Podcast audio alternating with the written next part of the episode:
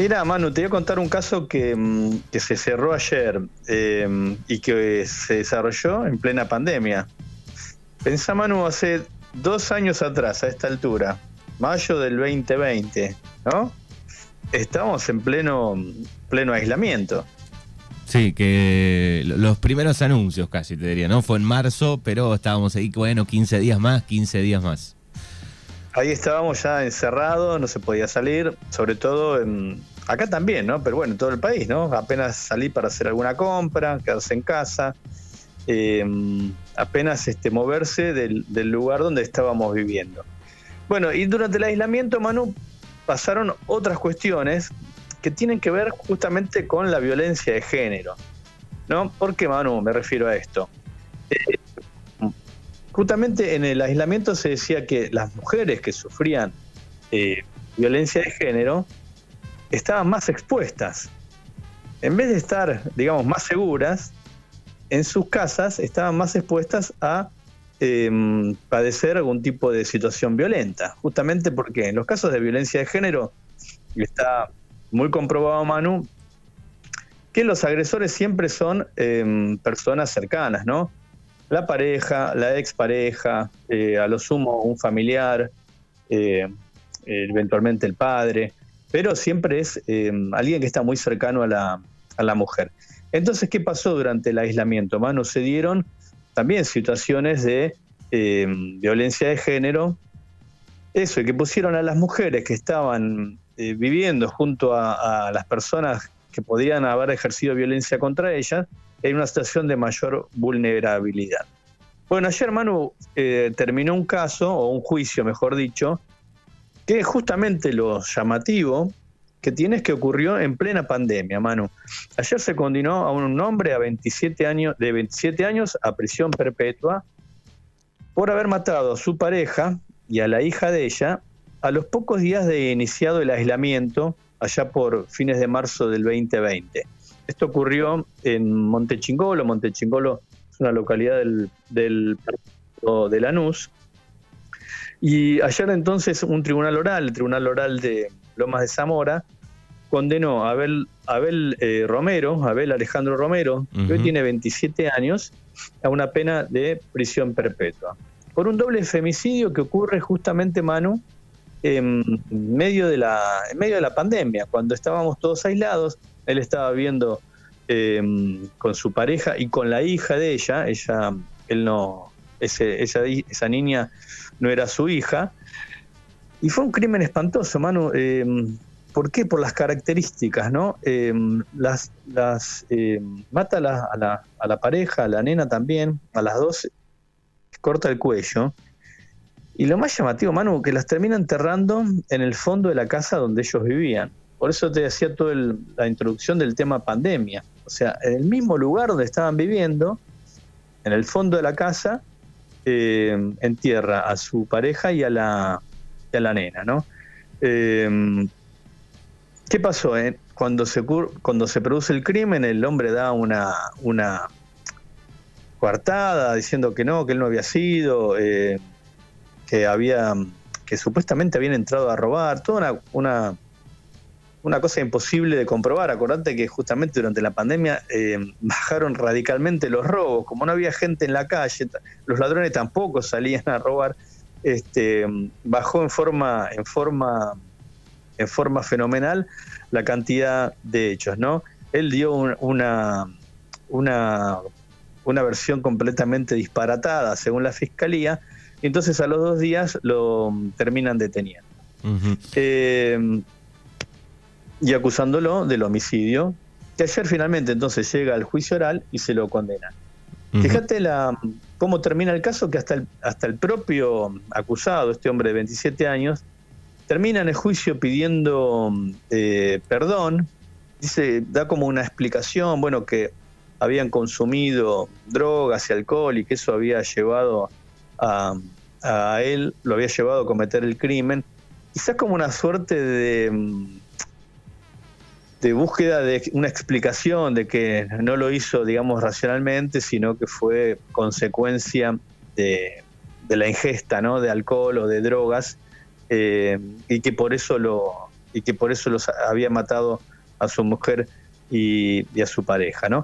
Eh, lo cierto es que para la policía esto no, no, era una explicación posible ni para los investigadores, porque determinaron que, se dedicó después de los crímenes a limpiar eh, toda la casa, eh, tratando de que no quedaran manchas de, de sangre. inclusive lavó, lavó, la ropa, un, un detalle eh, tremendo también, el osito de peluche de la nena, la ropa de cama. Claramente, digo, deja, deja para los investigadores también pruebas, ¿no? De que, bueno, esto se venía pensando, ¿no? Previamente. Claro, o por lo menos que después del crimen el, hombre evidentemente tenía intención de tapar eh, qué era lo que había, que le había ocurrido, ¿no? Eh, digo, lavó todo, después este, tomó el teléfono de la pareja la pareja de él tenía una hija mayor de otra relación eh, y le mandaba mensajes, recordemos, ¿no? En plena pandemia, a ver cómo estaba, si necesitaban algo, y él había tomado el teléfono de ella para, eh, para responder los mensajes y dar a entender como que seguía viva. Así que, por lo menos lo que hizo después, claramente tuvo la intención de ocultar la, autoría del crimen, ¿no? Eh, por eso ayer se lo condena Um, prisión perpetua. Hubo ahí una, um, un entredicho entre la fiscalía, que no, no quiso que esto eh, se encuadrara en un caso justamente de femicidio, de violencia de género, en un contexto de violencia de género, eh, que ese fue sí el, enfoque de los abogados querellantes que pidieron que eh, se considerara el agravante de, de, violencia de género para el momento de dictar la condena, que fue lo que tomó el, tribunal oral, ¿no? Recibió esa calificación em, que se lo considera como un agravante a la hora de dictar la condena. Eh, entonces se lo condenó a prisión perpetua. Pero es como un caso em, paradigmático, Manu te decía, de, mm, de, lo ocurrido durante la pandemia y de cuántos casos nos vamos a enterar de eh, femicidios que ocurrieron justamente en el contexto del aislamiento, cuando no, se podía salir eh, de casa y cuando las mujeres, digamos, que tenían o que podían tener casos de, violencia o eventualmente habían denunciado a sus parejas, hubo muchos casos de que em, fueron obligadas a convivir con quienes eran sus agresores. Así que em, una situación de lo más em, horrible y paradigmática de lo que fue de lo que fue ese momento, ¿no? Bueno, por suerte acá en este caso, digo, a pesar de que pasaron dos años, digo, por lo menos eh, podemos decir que la justicia actuó en, bastante tiempo y forma. Sí, fue bastante eh, rápido el caso, ¿no? Porque eso hablamos de tantos juicios que llevan eh, una enorme cantidad de tiempo hasta recibir una condena. Bueno, acá en, dos años ya se fue a juicio oral, se lo condenó. Bueno, y ahora tendrá que cumplir la pena, ¿no? Em, y ahora hay otro caso, Manu, que también te quería traer a, comentar en el programa, que es el del ex em, senador y ex eh, gobernador Alperovich. Em, ¿Te acordás? Alperovich fue gobernador de Tucumán y senador también por esa provincia, hasta que fue denunciado por una sobrina. Bueno, el caso tuvo, esto es un, caso de la semana pasada, la pero también lo traigo acá al programa porque se relaciona con lo que veníamos hablando. Eh, Alperovich fue procesado la semana pasada por eh, abuso sexual agravado con acceso carnal. ¿Qué pasó? En el caso de Alperovich fue denunciado por una sobrina que trabajaba con él, eh, empleada, digamos, que había sido contratada para trabajar con él en el, en el Senado. Bueno, y el caso tuvo como mucha, ahí sí, mucha dilación, ¿no? Los hechos habían sido denunciados también hace eh, más de dos años. Tenía em, pedidos de indagatoria, inclusive ahí hubo una complicación porque se iniciaron dos causas, primero una causa en la provincia de Tucumán, otra en la justicia federal en Buenos Aires, porque los hechos habían ocurrido en los dos distritos, ¿no? Digamos, tanto lo que denunció su sobrina, habían ocurrido tanto en la provincia de Tucumán como en la, en la ciudad de Buenos Aires.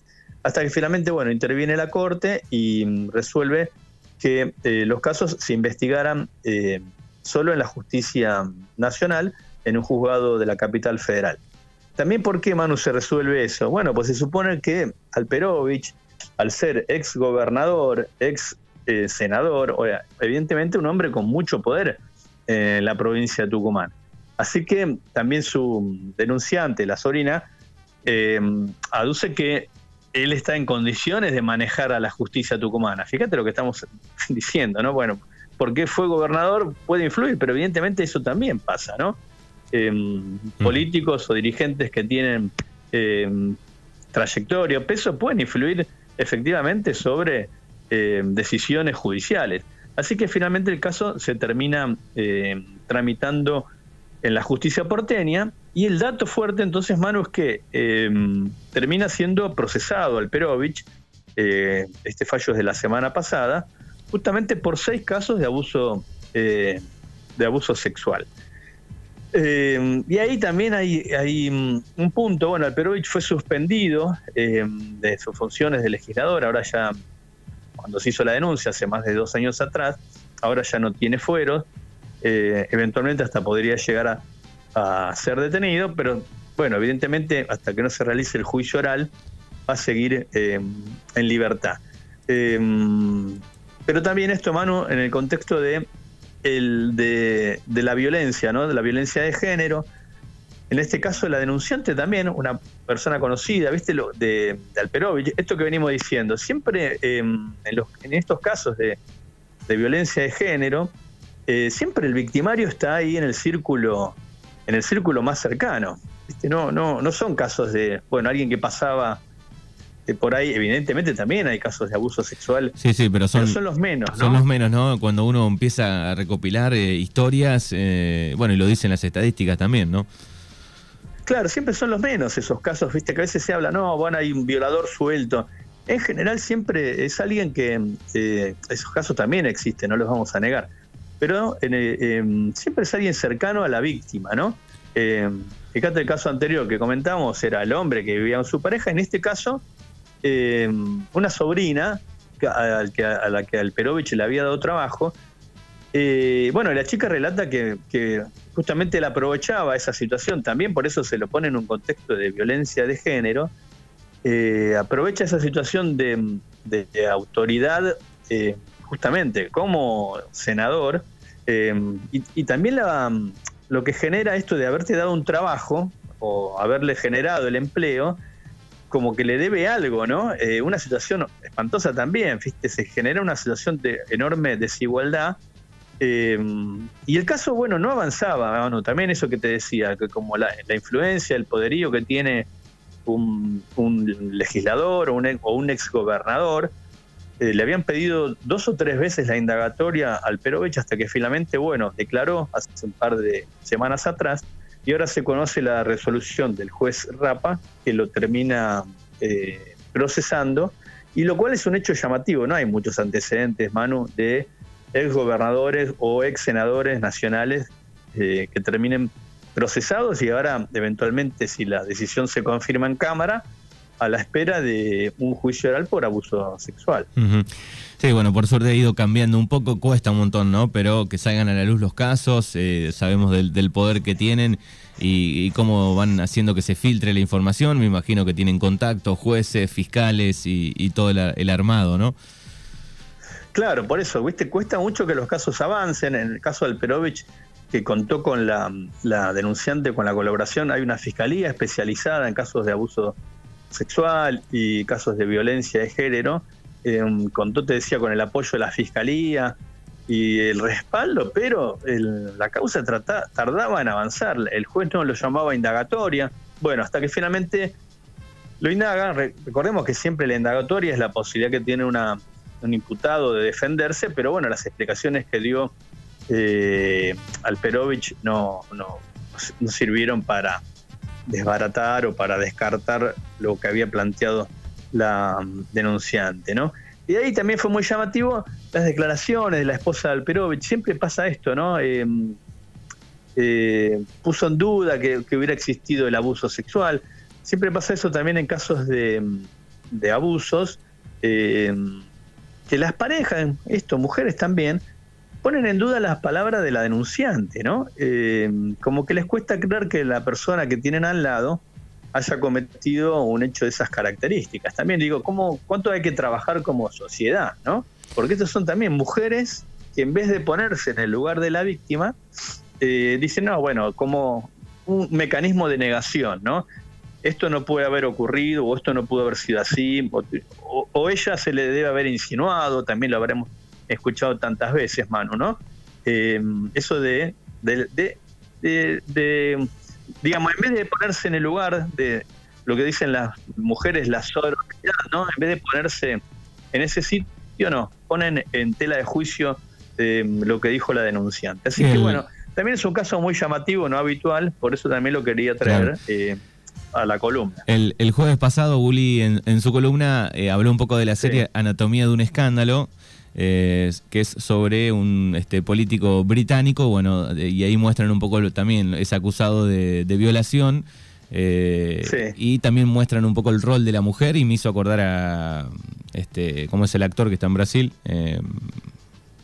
Ah, D'Artés. Claro, digo, ¿cuál es el. También pensaba en la mujer de D'Artés, digo, ¿no? Bueno, ¿cuál es el rol que toman? Claro, eso te decía. Viste, como mucho, muchos casos de. En, vez de ponerse en el lugar de la víctima, em, respaldarlo de cualquier manera, negar la acusación. Y como que se, no, no, hay ni, un momento de duda, ¿no? Em, en vez de cuestionar, decir, bueno, ¿con quién estoy viviendo? ¿O qué? ¿Qué es lo que hizo de la persona con la que vivo? Eh, puede haber hecho cometido un hecho de estas características y, bueno, y no se duda. Bueno, a veces puede, ser material para la, la psicología, ¿no? Esta cuestión que tiene que ver con la, con la negación, ¿no? exactamente. Eh, para, ¿no? ¿no? No, no aceptar que ese hecho pudo haber ocurrido. Sí. Bueno, ahí está, dos de los temas importantes eh, de Crimen y Razón del día de hoy. Pueden darse una vuelta, crimenyrazón.com, ahí lo pueden leer a Rafa Saralegui como cada martes, lo tenemos aquí en el 105. Gracias y hasta la semana que viene, Rafa. Hasta la semana que viene, Manu, un abrazo grande.